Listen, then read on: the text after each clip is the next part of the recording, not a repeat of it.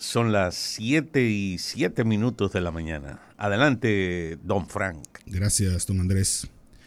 Esa situación de Santo Domingo Este, la verdad que es, es muy particular y es muy interesante, porque quizás es una de las batallas electorales de este domingo que tendrá muchos ojos encima, es por ser el municipio más grande del país en población, Santo Domingo Este, y porque ha sido una batalla en la que en algunos momentos se ha visto a Luis Alberto como la figura a ganar y en otros momentos a Dio Astacio, que son, digamos, las dos figuras punteras.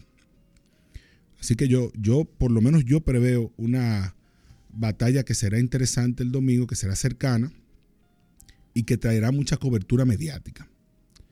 Ahora, habrá que ver qué ¿Qué peso tienen los, los imponderables en, las, en el resultado electoral del domingo en Santo Domingo Este?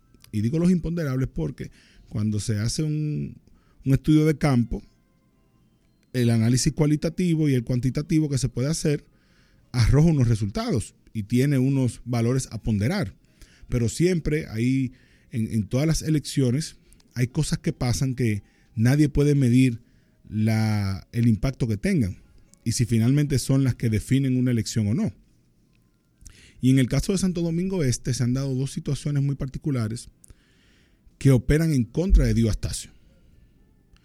Y operan en contra de Dio Astacio no solamente por un tema meramente electoral, sino también porque Dio Astacio ha querido colocarse ante el electorado en base a ciertos valores, valores cristianos porque él incluso es, tiene un rol de pastor de una iglesia.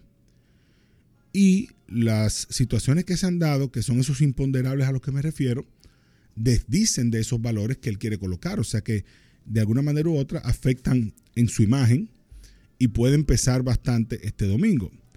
La primera de ellas, ya lo, lo, lo hablaba don Andrés en el inicio del programa, tiene que ver con lo que aparentemente Karim Abunabá, personaje dominicano de la política, eh, ha hecho, pensando que es a favor de Dios Astacio, pero que yo creo que le ha hecho un daño. Porque ahora me entero que el, el banner que cruzaba el puente Juan Bosch, que fue muy criticado y que el mismo Dios Astacio dijo que él no sabía y que bueno, que eso no era nada, fue un aporte también de Karim a la, candidatura de Diostacio y que luego me enteré que es uno de los que está a cargo de su propaganda. Y luego el, el sábado es el mismo Karim también que irrumpe en el, en el concierto de Juan Luis Guerra con un espectáculo de drones que en principio, en principio hasta cayó bien la primera parte, porque lo que, lo que salió primero fue una bandera de República Dominicana y luego un llamado de voto el 18 de febrero. Todo el mundo lo vio como una publicidad, quizás no era el mejor momento para hacerlo porque estaba cantando eh, Fonseca con Juan Luis Guerra en ese mismo instante. Pero luego entonces vino la publicidad de Dio Astacio, el logo del PRM y las siglas del PRM. Y esa parte sí fue abucheada por parte de la, de la fanaticada que estaba ahí, del, del público presente y el comentario de todo el mundo fue que, fue de muy mal gusto por el momento. Porque obviamente una publicidad se puede colocar en cualquier espectáculo si está autorizado por, por los productores, que es el otro factor.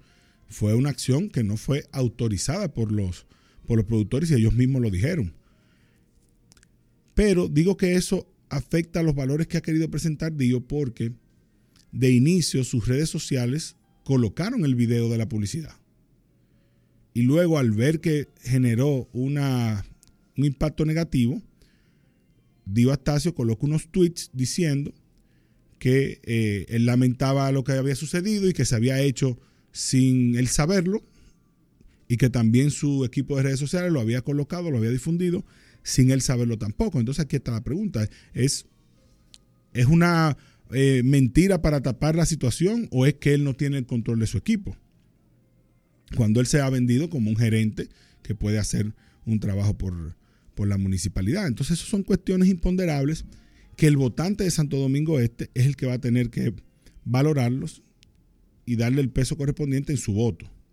Y a eso se suma que el, el viernes pasado, Manuel Jiménez, actual alcalde de Santo Domingo Este, que hay que recordar que perdió de mala manera las primarias, las perdió de Dios Astacio, recibió la visita de, José Ignacio Paliza y de Eddie Olivares y emitieron un tuit resaltando la visita.